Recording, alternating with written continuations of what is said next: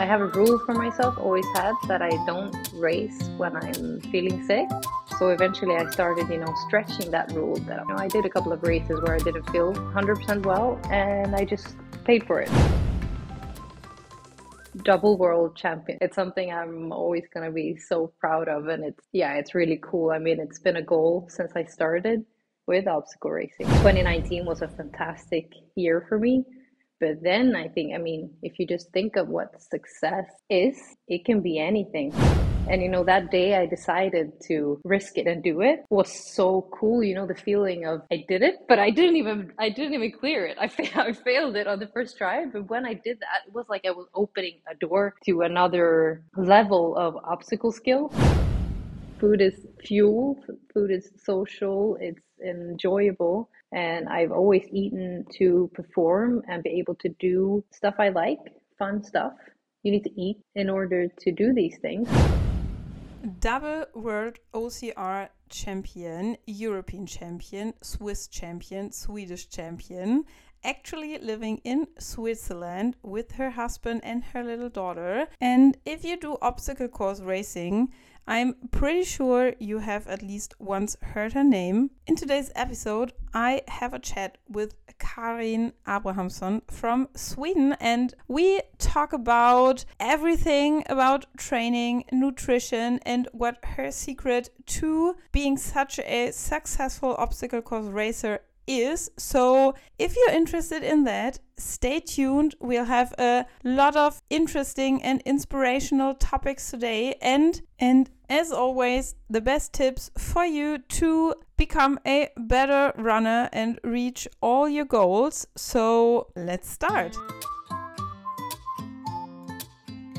Moin, as we say in Northern Germany, and welcome to Runner Secret Eat Well, Run Faster, the podcast for ambitious racers and hobby runners who want to increase their performance sustainably and long term with more energy and better recovery through a diet that fits their daily life and their athletic goals, flexible with know how and a clear roadmap I'm glad you're joining me for this episode. I'm Janne, an OCR athlete, coach, and sports nutrition expert for obstacle course racers and marathon runners. And I will show you how to train better, recover faster, and make greater progress with a diet that suits you without restrictions and sacrifice. Yes, welcome, Karin, to the Runners secret podcast. So happy to have you here so that you found the time and join to have a deep dive into training and nutrition. So, yeah, welcome. Hi, thank you so much. I'm, uh, well, happy to have a chat with you and, uh, I like the subjects you gave me, so this will be fun. Well, I'm pretty sure that all the obstacle course racers that are listening right now already know your name, but for all the other runners, please present yourself. Who are you? Where you're from? What you're doing? So my name is Karin Abrahamsson. Um, I was Karlsson before I got married. Uh, obstacle racers know me by uh, that name. So I am from Sweden originally. I've been living now in Switzerland for three years, but I'm obviously Swedish in my heart and soul. uh, I uh, started with obstacle racing in 2014 and has pretty much done it since. Uh, before that, I've done gymnastics as a kid, football, and a bit of snowboarding, but it's now it's all in on obstacle racing. And are you living the professional athlete life or are you working? So I'm doing the glamorous obstacle racing professional athlete life. So this is uh, not and the mom I, life, right? Uh, and mom life, yeah. So this is not how you make a living. This is how you. Yeah, I'm doing it as a passion. Um, so we live in Switzerland, which is uh, a bit different from Sweden. So we have a child she's three years old and the setup is that my husband is working and i'm uh, home taking care of her taking, going to daycare training and so on so i'm I, I say that i'm like half housewife half uh, athlete you could say yeah, that's um, so cool. But I don't make a living of it. It's it's not really my job, but it's uh, I spend a lot of time training for sure. Yeah, so cool. So, before we start with everything about training and so on, let's do a little this or that quiz, which I always do in my interviews. Uh, first question What do you prefer, indoor or outdoor training? Outdoor, every day. All right. And what about holidays at the beach or better a training camp? Training camp. uh, long run or intervals? Ooh, that's a hard one. Um, I like both, but intervals, okay. Yeah. Mm -hmm. um, do you cross train? So like uh, cross train, like do other sports? Uh, mm -hmm. Yes, I, I, try. I mean, mom life is a bit difficult, but I like cross country skiing mm -hmm. and but mostly I do running or mm-hmm. obstacle racing for oh, sure. Uh, but I like cross country skiing and ski touring for sure. All right. Um, question number four: hotel buffet or self catering? Self catering, as I cook my own food, or yeah, okay, mm -hmm. hotel mm -hmm. buffet for sure. Definitely, I love someone else cooking for me.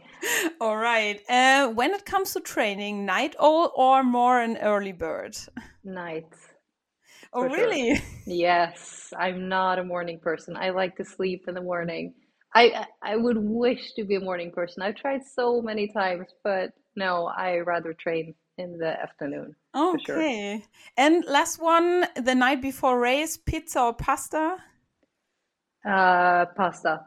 I would prefer a pizza for the taste, but uh, mm -hmm. pasta is for sure better performance wise. Yeah. yeah, it's the same uh, for me. So, um, what's your current focus on training then? Uh, current focus as uh, what my plan is, or what I'm uh, training right now in January. Uh, what you're actually training right now? So, what I'm training right now, so now I'm in the phase of base training. So, mm -hmm. a lot of hours cardio, running, OCR cardio and strength training. So mm-hmm. a bit more base, not so specific towards OCR just yet. Um, so intervals, grip strength, upper body strength, a bit of uh, legs every week for sure, but that's not really where my uh, focus is. It's more upper body and grip, mm-hmm. uh, strength wise. Yeah. What's your first race of the season? I saw your recent post where you talked about a bit about not starting in Valmorel, I think, right? Yeah. Starting because of being sick? Yeah, I had just a small cold. Mm -hmm. uh, so uh, I have a rule for myself, always had, that I don't race when I'm feeling sick. But in 2023, I had a, a year of being sick a lot so eventually i started you know stretching that rule that i'm like mm-hmm. I'm, I'm i'm okay. I'm not sick any longer. And you know i did a couple of races where i didn't feel 100% well and i just paid for it. It's i mean it's not good for your health. I couldn't perform as i wanted and i just ended up being sick for weeks mm-hmm. after. So i was not feeling great this weekend so i just decided not to do it. It's mm-hmm. not an important race. Uh, it's still base training. The race was just going to be for training and if the race is going to make me more sick after yeah. or risking my health, there's really no point in doing mm-hmm. it. But it's like, you know, still annoys me a bit because I tried to do it for three years now, but it's always something in January, you know? Mm-hmm. So I was really looking forward to do it, but it was just for training. So I'm happy I didn't yeah, do it. Yeah. Um, yeah, I um, saw your post and thought, oh, well, that's a really important one. And I really wanted to talk about that topic with you because we always see on Instagram, on social media, people who post something like, quitting is not an option and no pain, no gain and stuff like that. And I always think, yes, but we don't want to risk our health. So you, oh. well, maybe you're like a role model for many people, I think. So yeah, talking about that, I think, is more important than always just showing your successes and and everything like that. Wow, I really appreciate that. I feel like I, you know, I had a well, a rough 2023 and I felt that I've, you know, been quite open with it, but sometimes yeah, I feel like I'm just whining, you know, that I'm saying a lot of excuses why I'm not doing this or why I'm not performing, but I also want to show a different side mm-hmm. of being an athlete So I really appreciate that you say that. Uh, I didn't really think of it that way. I just wanted to, you know, explain my situation. Mm-hmm. Um, so, and I think it's important because it's just as you say, as an athlete, you're you you always want to perform. You always yeah. You don't you don't want to use excuses for things. Mm-hmm. But at I think in 2023, I just learned a lesson that you're only human and you're more than an athlete and things will affect your performance and i mean for doing it for 10 years you have a luggage that Mm-hmm. affects you so i just feel like i i have to be more clever if not for me i have to Mm-hmm. do it for my daughter i mean um, you are risking your health if you're Yeah. running when you're sick we know this Mm-hmm. but it's like as you say when it comes to races and performing it's like it's now or never but after 10 Mhm, years i mhm. realized that okay i was thinking that it's now or never in 2015 and here i am 10 years Yeah, later still yeah. doing it so it is not now or never we have a whole life left so i guess i'm trying to uh, spread the experience i have i guess Mm-hmm. And Yeah. do you feel there's more pressure, like with social media and everything, to think like, okay, I have to do that, and every race I don't do because of a personal reason, whatever it is, is like that you feel, okay, it's an excuse, and people maybe think that's just an excuse. yeah i hear you i um, i think it can be when when i'm suspecting that might influence my decision i don't share it on Mhm. instagram Mm-hmm. that that's when I keep it away because I want it to be my decision and Mhm. not influenced by what it looks like. But of course, it can be that if you see performance in general, like, do I want to do this race? And, I mean, I've been training a lot. I'm tired. I might not, you know, win this race. Should I still do it? I guess when you start thinking of those things, that doesn't have to do with yourself. It's more of what Mhm. it looks like Mhm. for others. So of course, it affects it can affect more than just being the social media but what other people think I, Mhm. I think for sure it affects you but i'm trying to when it's like big decision important decisions i try to keep it away from instagram until Mhm. i've Mhm. decided what i want to do but i think it's uh yeah i definitely think it affects Mm, you said in the beginning that you're doing obstacle course racing for about 10 years now. What was your biggest success? Well, maybe on paper, and if there's a difference for you personally, so from an emotional side of you? uh i mean on paper it's hard not to say being double world champion double Mhm. individual world champion in one Mhm. weekend one year is just freaking fantastic. It's uh, Mhm. it's something I'm always gonna be so proud of, and it's yeah, it's really cool. I mean, it's been a goal since I started with obstacle racing. Like Mhm. that, it would be really freaking cool to be a world champion because I feel that I, I'm really good at this. So I think it's it's both personal and on paper the biggest success. I Mhm. think that whole season things just aligned for me.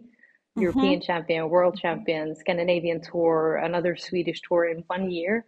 It was, you know, I put it all in there and analyzed everything I've done so far and just put everything in to perform that year. Mhm. So 2019 was a fantastic year for me. But then I think, I mean, if you just think of what success is, and is just achieving a wanted goal or wanted uh, outcome, it can be anything from, you know, having a, like for now that I'm able to have a daughter, family, and everything I have to do, I'm very happy with uh, how I train every week. And for me, that's a success.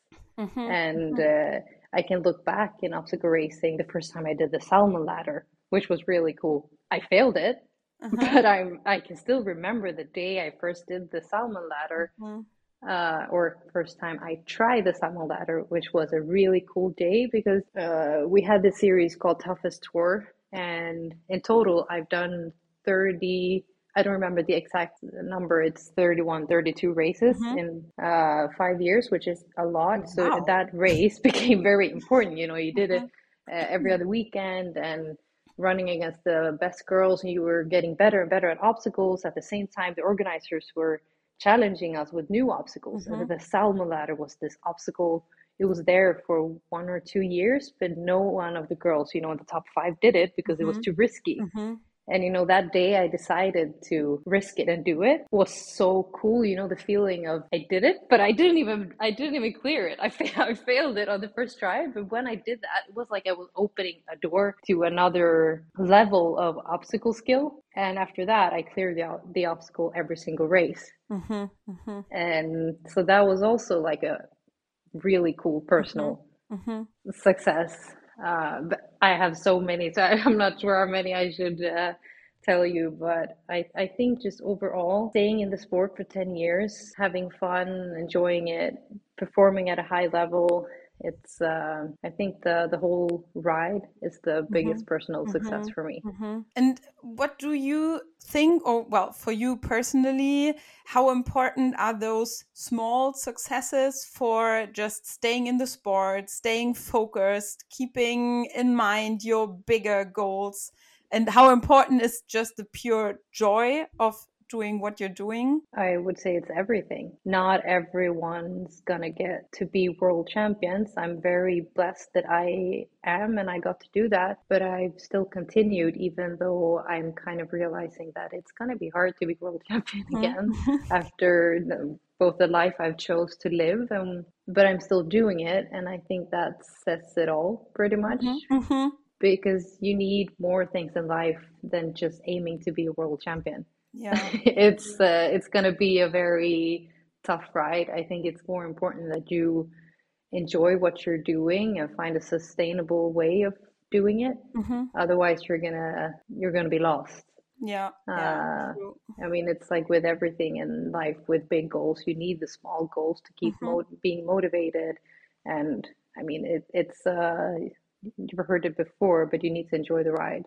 Yeah. Uh, not just the destination. It's mm-hmm. when you're there, mm-hmm. you're, and I, I really experienced that when I did the World Championship in 2019, and I, you know, stood there with two gold medals. I was like, not really as I expect. The feeling is not as high as I expected. Uh-huh. It's like I, I really enjoy this, and I'm so proud of myself that I did it. But I, I already started thinking of yeah, but what about this race and this training camp I did? And, mm-hmm. you know, I've mm-hmm. been doing this for so long, like this race and this obstacle. I was thinking of the whole picture more than just this gold medal because, I mean, it's just a piece of metal. Yeah. Uh, it, I was more thinking of all the memories I created on the way. Mm-hmm. And I mean, obviously, yes, I'm so happy about achieving that, but it's something happens with you on the way towards that big goal. And, and I think it's dangerous if you miss that it's, yeah. I, I don't think you're going to achieve it if you miss it. Totally agree. I guess you, I guess you can, but I, I was happy along the way, which is uh, even cooler. So, as this podcast is called A Runner's Secret, I guess all the listeners want to know what is your secret to become a world champion. so maybe we start with your beginning in sports. So when did you start doing sports? What kind of sports were you doing? Have you always been doing sports like with that kind of passion and ambition and motivation? So please ask question along the way if I forget something. there was a lot of questions there. Uh, so I started with gymnastics when I was really small, uh, mm -hmm. and I I quit when I was 10, 11.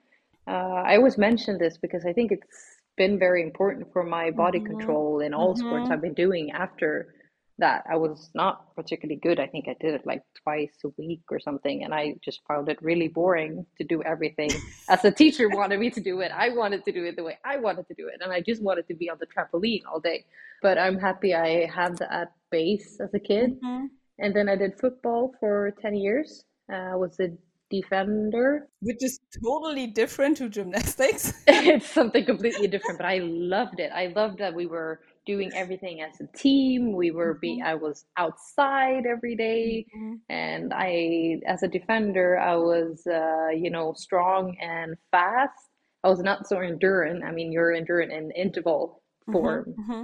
Uh, I was really good at recovering and then run fast again. And when I was 18, 19, I uh, well, well, already when I was 15, I was applying for a football school because oh, wow. I wanted to be professional, but I didn't get in.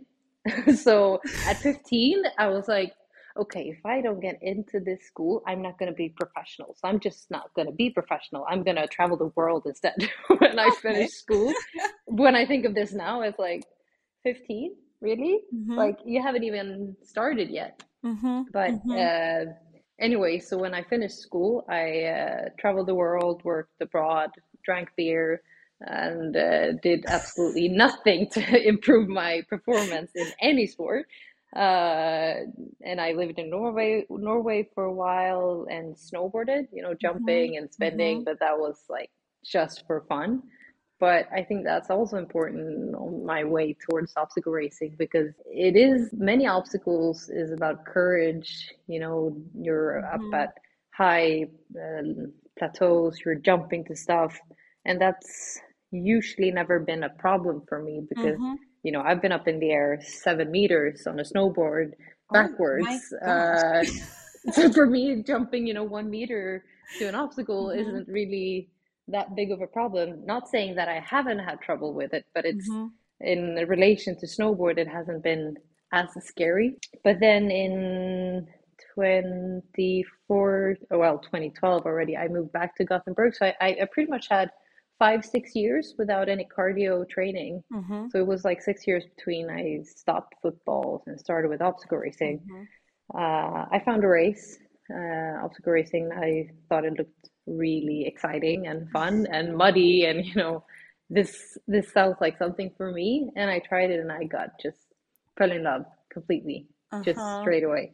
Totally and uh, yeah yeah it was uh, really addictive and i i loved the obstacles. I i had done structured strength training for a year before i did the race so i was strong. I felt i could do all the obstacles and I had the body control to understand how to clear the obstacles, but I was obviously not in good shape running wise. I think I, I never ran a 10K at that point, but I did it like few months later and I think I ran 10K in like mm-hmm. 52 mm-hmm. minutes. Mm-hmm. Um, so that's like where I started out with which is racing. already a good base if we think yeah. of all the well, the normal is not bad, great word, but you know what I mean. yes, I was not unhealthy in any way, but I was mm-hmm. way I was really not professional in running mm-hmm, at all, mm-hmm. like not even close. I just decided that okay, if I want to be as good as I want to in this sport, I need to start running. So it was like I was studying at this time, and for those who study, I mean, you have a lot of free time. Even though I was working, you have a lot of free time before kids and everything. You realize how much time you have.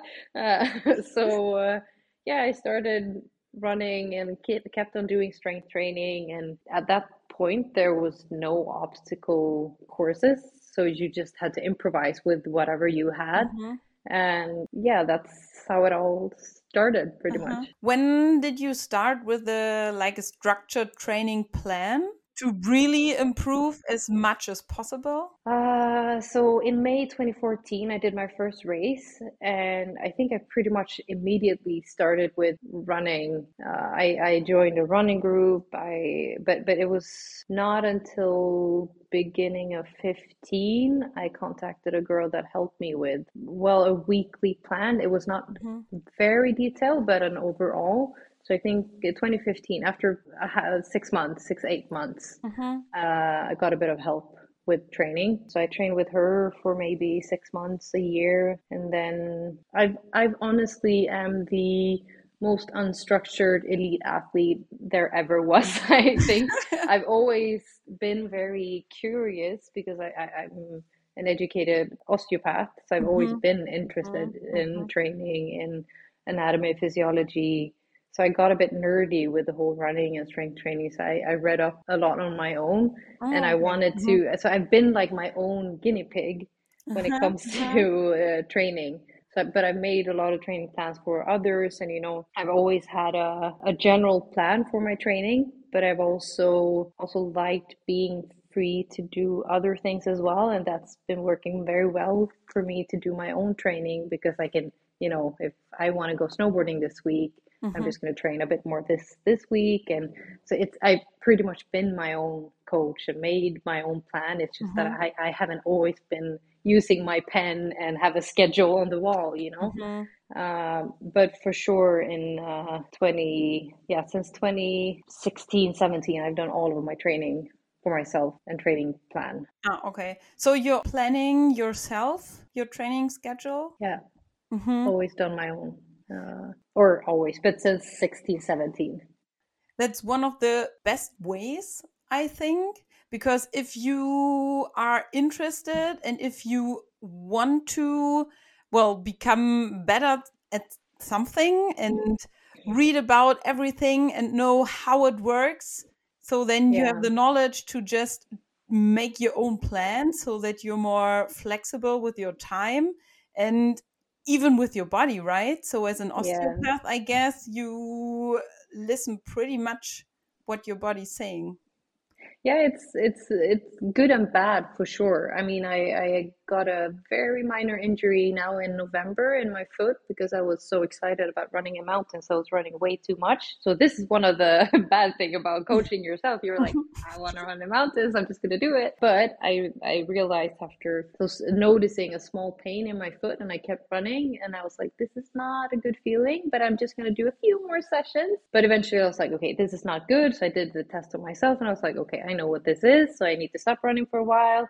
Uh, straight away, I did the rehab. Uh, you know, I, I can do it, the interventions straight away, mm-hmm. which has been very beneficial for me. But if I didn't have the knowledge, I would probably, you know, go to someone that knows these things. Mm-hmm. I'm not mm-hmm. saying that um, to be a professional athlete, you have to know all these things uh, for yourself, but I've been interested in doing it. Um, but it, it's not always good as well as I say, like a coach would never would have told me that okay now you've been running in sweden and flat session for six months. You should not run 3000 meters in one week. It's not clever. So i mean it's good to have a coach and many times i wish that i i had especially when you're racing to have someone on the side coaching you, helping you mm-hmm. uh, with different strategies, especially since obstacle racing has changed a bit over the years with the three band system. Uh, we can talk mm-hmm. about that later. It's, I mean, it's good to have one a person on the side telling you what's going on in the race because you're just here in yeah. in your bubble but a person outside can see what's going on yes um, and i think also training plan what's what's been my weakness you know racing and training it's it's not all about physical training and recovery it's so much mental and i think yeah, especially true. when you do it for a couple of years i think you can um, get away with it the first years but when you've done it for a while you're st- i've started to realize or notice that i'm mentally getting more and more tired mm-hmm. and i need to have strategies for recovery for that as well and that's also a good way of having someone, mm-hmm. a coach or training plan that can see this or can help you with this. Because when you're in it and you just have a goal, you just want to train, you're just mm-hmm. very focused, and to have that person on the side mm-hmm. and just having even conversation, how you're feeling, that person can like, okay, I'm noticing something here. I think you need this. I think definitely it's good to have people helping you. Uh, mm-hmm. Mm-hmm. I mean, alone is not strong or whatever you, yeah, you say. Yeah. Um, but for me, I like the flexibility and I like to be nerdy. I like to experiment on with my own training. So it's like different aspects yeah, of it. True. Uh, so I think you definitely need people around you when you want to do something like this. Yeah. I often feel like that having a coach helps me to put well some kind of mental load just away because yeah, I sure. don't have to focus on the whole plan and on the whole overview of everything.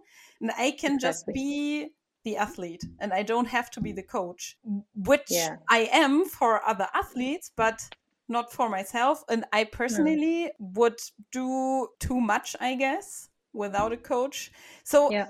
uh, one question which I have is do you switch between the role of now I'm the athlete and then i'm the coach looking at my plan and how it works and what i'm doing doing too much too less what can i do differently i think it's not so okay now i'm sitting down and now i'm the coach it's not it's not that formal but I definitely think I'm doing that, uh, especially, you know, when I'm not in training clothes. That's when I'm a coach. That's when I, you know, look at my training plan. I mm-hmm. see how I feel. I, what am I doing ahead? What races am I doing? When do I need to do this and that? Mm-hmm. So for sure, that's what I'm doing. But I think it mixes up sometimes. I, I have a couple of friends that I'm like, okay, now I need help because now I'm stuck in my athlete brain like what mm-hmm, what mm-hmm. can you help me with this you know i have a couple of friends that is really uh, good at these things too so i use them as a you know to uh,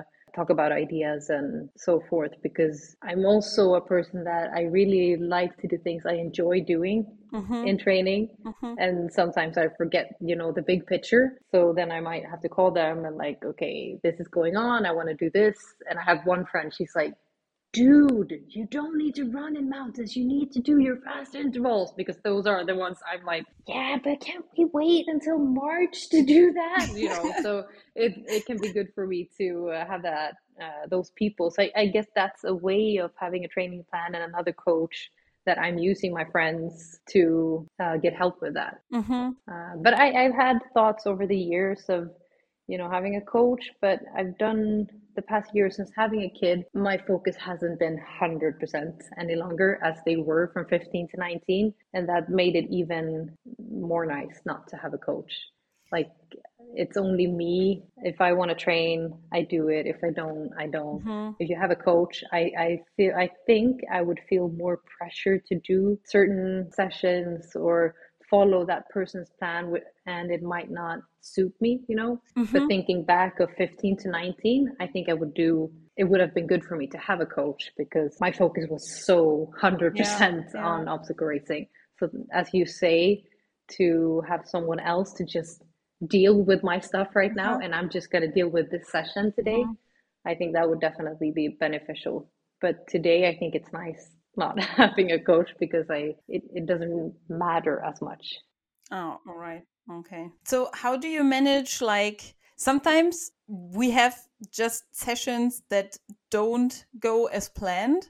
So for me, sometimes it's so hard to just tell me it's okay.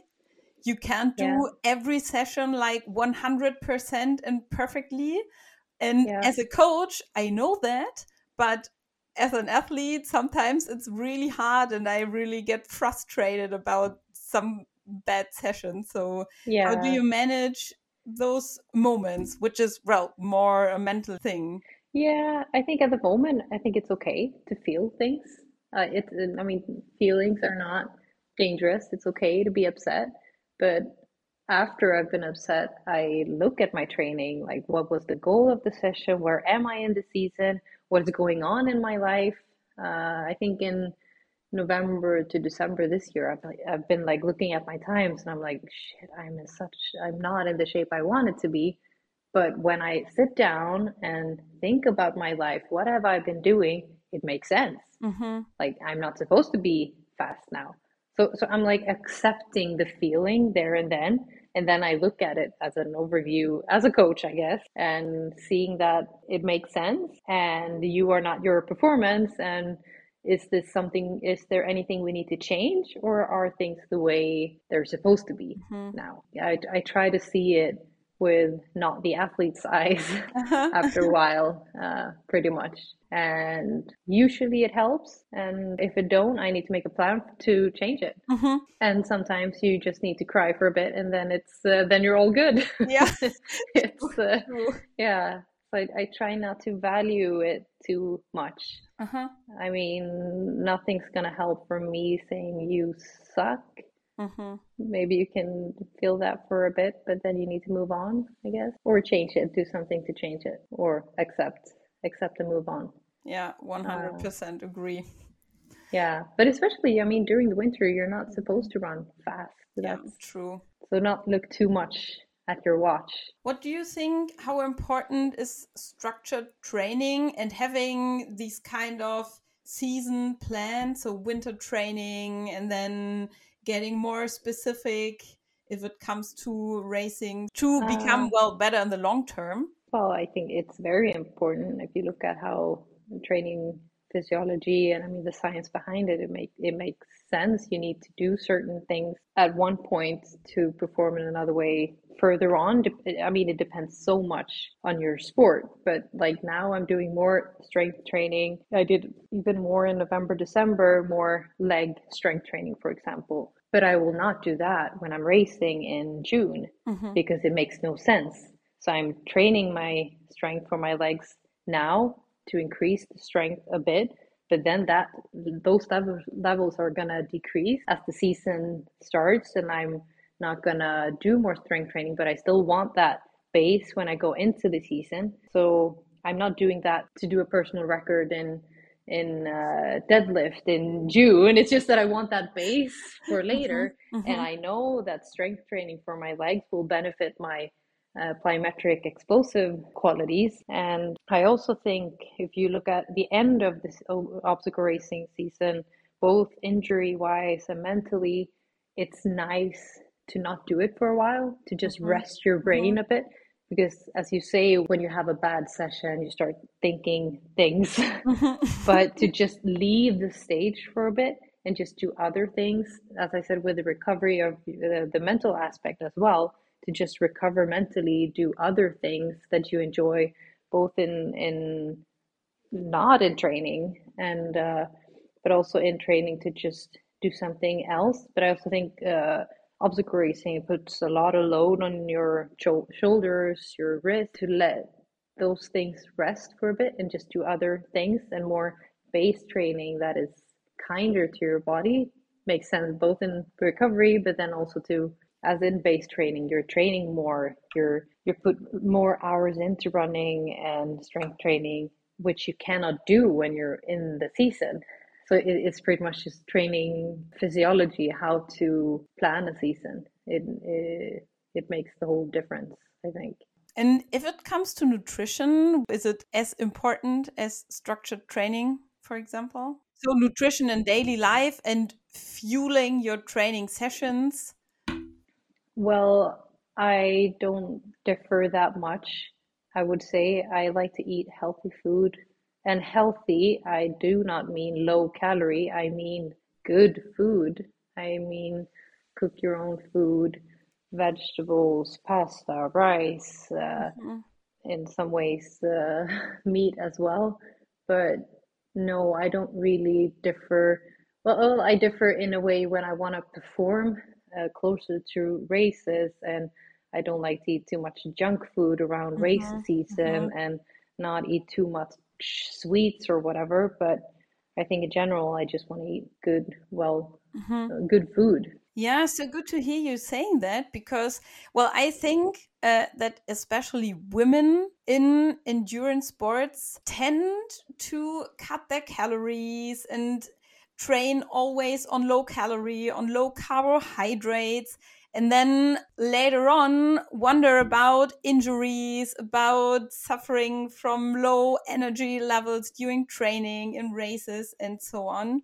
So I think nutrition is so important. But well, with all these pictures of these super skinny uh, long distance runners and everything. I think that, mm, yeah, many, especially girls in our sport, do think that you have to look like this and eat less and uh, weight less to perform better, which is, well, I think not the case. So, what are you thinking about that? I think that I'm uh, privileged that I've always had a healthy relationship to food. Mm. I like food. I think food is a, a, wonderful thing that I want in my life. Food is fuel, mm-hmm. food is social, it's enjoyable. And I've always eaten to perform and be able to do stuff I like, fun stuff. You need to eat in order to do these things. Um, I've never eaten to look a certain way. Uh, I don't know how I ended up being this privileged, but I've thought of it many times. And I, when I grew up, I had a sister that was disabled. She couldn't walk, she couldn't talk, she couldn't eat. She had assistant feeding. Mm-hmm. So I, I've been thinking many times that maybe growing up, seeing this, I was like, I can eat. I can run, I can move, um, I eat to um, do all these things, and my sister can't. Why should I starve myself? So I think I've just been. I, I don't know if it is, but when I think of it, it makes sense. Um, so I, I remember when I was around, you know, 12, 15, I don't, I don't remember exactly. And I was in school. We have in Sweden, you get uh, cooked food every day. And, you know, I just loaded the pasta bolognese. And a girl told me, like, how are you so skinny when you eat that much? And I, I remember it so well that I was like, I'm, I'm not skinny. I'm strong. And I'm strong because I eat. And I eat because I want to try. You know, I was, I was like, what even saying? Like, this makes no sense. And I had a, I had adults in my life that was on diets. They were eating soup. They were pinching their bellies, but somehow it just didn't get to me. Mm-hmm. I don't know why, and I'm very I'm so happy that it didn't. But I think for me, food has always been, and I think I, I'm I'm a very hangry person, and I've been since I was a child. And I, you know, I see it in my daughter now too. Like if she doesn't eat, she becomes a monster. So I think the relationship for me has been like when I eat, I feel great. I feel strong. I have energy to do the things I want to do. So for me, when I, I mean, obstacle racing is the first time I really want to be good at something. And I was 24 when I entered it. So I guess that as well is a bit, uh, I'm blessed that I was not younger. You know, when I was playing football, I was younger for sure, but some girls were bigger, some girls were not. And it was cool to have, you know, baggy clothes. Mm-hmm. So it didn't matter if you were one size up or down. I was always one size up because I wanted the clothes to be big. But I think when I started obstacle racing, I was noticing that, oh, in running, it's beneficial that you obviously weigh less because you have less kilos to run with, pretty much. Mm-hmm, mm-hmm. But I was just never interested in that way of thinking because I think the body will handle that on itself. So for me, it's never been worth even considering that thought because I think that if I'm doing well, I'm fueling my body well, I will get faster. I think that if I start thinking of these things, I'm on a slippery slope. I just, I've never opened that door because I think you're in trouble then. I, I, I, for sure think nutrition is important and you can you can optimize it in in ways, but not in that way. Yeah. I just it's I totally agree.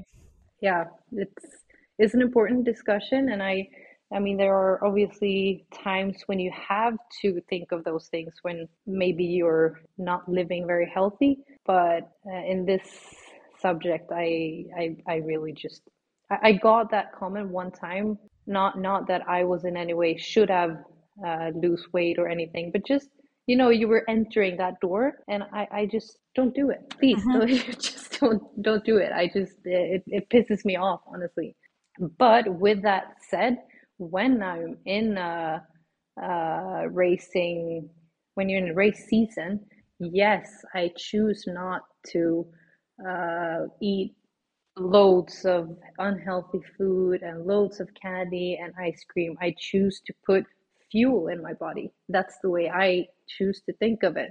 I want to eat good food instead of crap food so I can do these cool things I want to do. So I change my mindset. Mm-hmm. And I, I think it makes a difference. Totally. I have so many, well, female athletes that when I say to them, just try to eat more carbs, and then later on they come to me and say, wow, that makes such a difference. My training feels so good. How can feel training so good when it's hard at the same time? So, was there a point once where you really noticed how a proper fueling helps feeling good and powerful in training or in a race? Yeah, but since, since I have this, uh, you know, a bit, I, I get a bit annoyed with talking about uh, fuel and you know, lose weight and stuff, I, I've kind of been like the opposite that I'm not going to overthink food. So, you know, before races, I've been eating pizza, I've been eating, you know, these uh, cream pasta with loads of meat. And I've noticed that I don't really have the energy I want to. So I, I've like started, okay, I need to actually start thinking a bit of what I put in my body as fuel instead. Um, so I've noticed when I when I eat, well, for once, food that my body is used to, not starting to experiment the day before a race, but I'm noticing a bit more, you know, lighter food with loads of carbs, like uh, dishes I usually eat the day before races are like uh, noodles with loads of vegetables or rice and vegetables, pasta and vegetables, potatoes and vegetables. That's like my go-to food, mm-hmm. and I feel great doing that. So l- less too much fat and not so much meat the day mm-hmm. before mm-hmm. makes a difference. Okay. It, it really mm-hmm. does mm-hmm. for me. Um, and I also, I'm usually very nervous in the morning when I'm going to race. I've noticed that I'm, I have a hard time eating in the morning because I have so much adrenaline in my body. It's like it doesn't matter how much I try, I just can't get, I can't eat properly. So I always try to eat a bit more than I usually would the day before a race in case I don't get enough calories in the morning. So if I eat dinner at dinner at six, I try to eat at, at eight or nine again, almost a second dinner or a big snack like sandwiches or uh, a rice again because rice is easy for me to eat. So that's been very important for me, and also to drink in the morning is uh, extremely important for me to be know that I'm hydrated.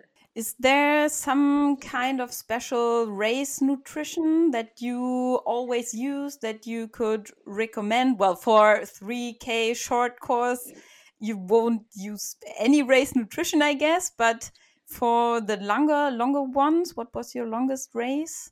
Uh, 15 is usually the longest one. Uh, so I use Gels for the longer races. I use a brand. It's not not sponsored, but uh, Umara. It's a Swedish brand that okay. I really like. I haven't heard of that. Uh, so I use their gels. Mm-hmm. So I usually every 30 to 45 minutes, depends on where I am in the race. I uh, eat a gel until the end of the race. And I always, before about 30 minutes before a race, I either eat a gel or a half a banana Mm-hmm. Banana is very easy to eat just to get top you up a bit before the race. And then I always have a, or always, I try to always have a sports drink uh, on my long runs. And also when I finish a race, mm-hmm. I usually have like a half a liter of sports drink to just get something in my body as soon as I finish.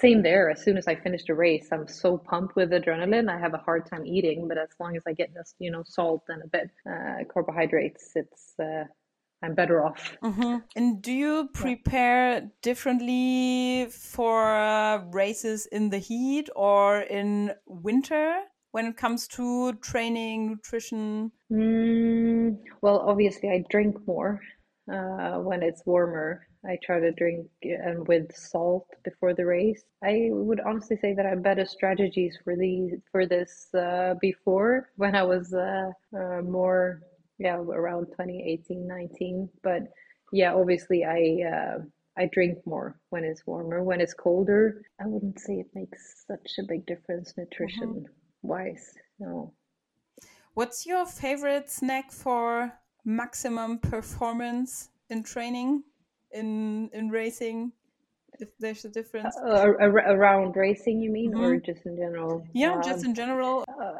i mean the base is again food uh, that's the best way to go.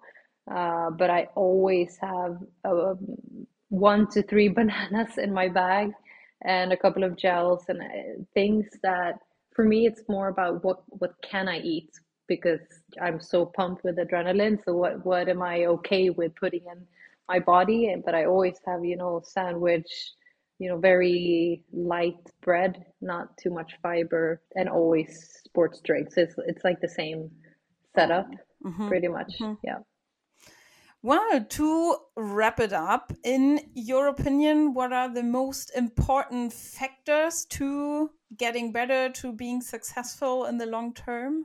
I think you need to enjoy whatever you want to do, if, if it's sport or if it's work, you, you need to find ways to make it enjoyable. Yes, okay, here I'm at a race. I really think this is fun, but that's not where the job is done. Mhm. It's at home in the rain, in the dark.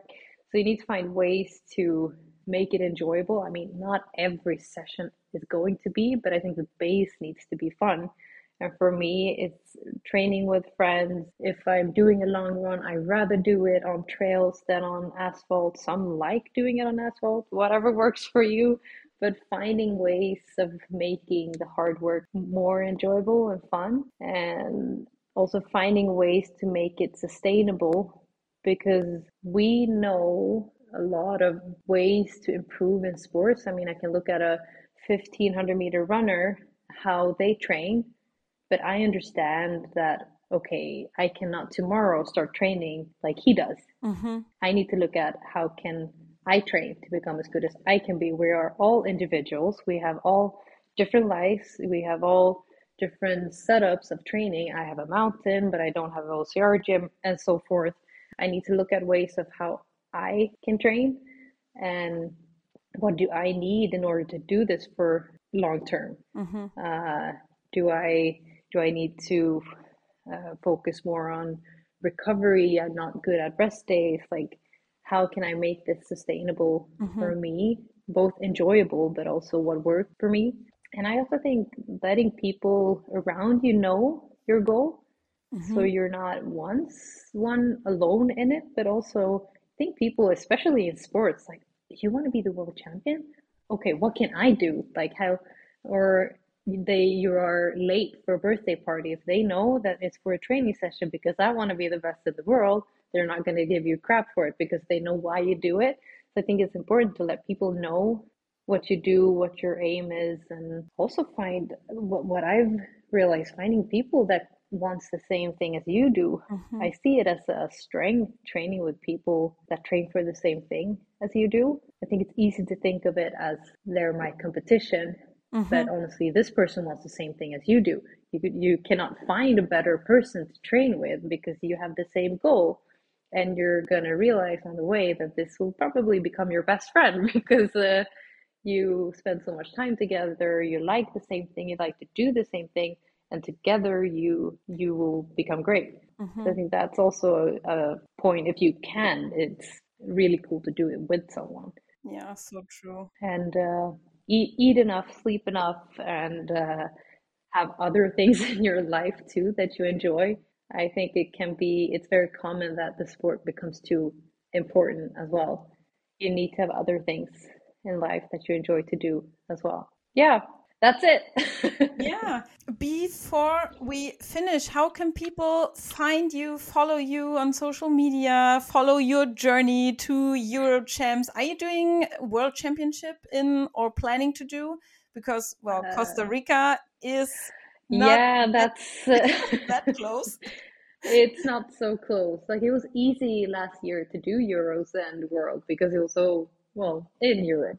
But yeah, the plan is Euros and the World Championship. But as you say, it is a far journey. Uh-huh. So I'm hoping that at the World uh, European that I will feel great and just continue the work, you know. But if for any reason everything feels crap in June at the Euros, it's a long trip to go to Costa Rica and not feel ready. Yeah, yeah. But my goal is to be ready. So that's yeah, the path I'm on. Okay, so where can where can people follow your journey? Uh, so I'm most active at Instagram, so OCR Karin. hmm Uh, We'll put that in Kathy, the show notes. yeah. And do you have a nutrition sponsor, something I also should write into the show notes? No nutrition sponsor, only uh, shoes and watch, Mhm, which is. Merrell and Okay. Garmin. mhm. Uh, been running with them for eight to nine years Oh, now, wow. which is pretty cool. Yeah, It's really so fun cool. to work with uh, the same companies Yeah, over many years. Really cool. yeah, cool.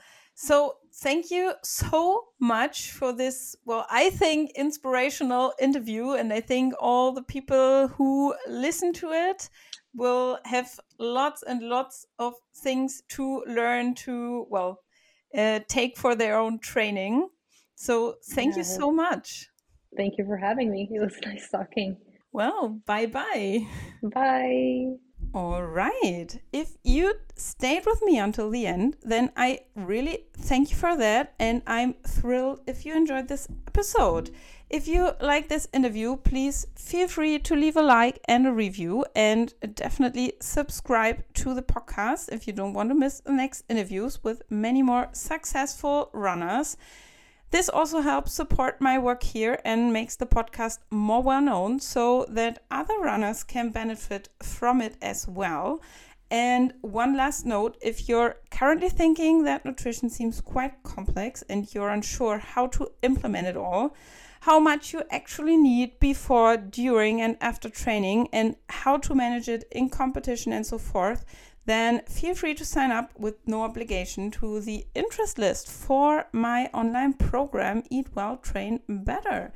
Or just reach out to me on Instagram at ocr.performance.coach or via email at janne.volkmar.coaching at gmx.de if there are any questions left, and most importantly, start fueling properly now and find out for yourself what successful runners do differently.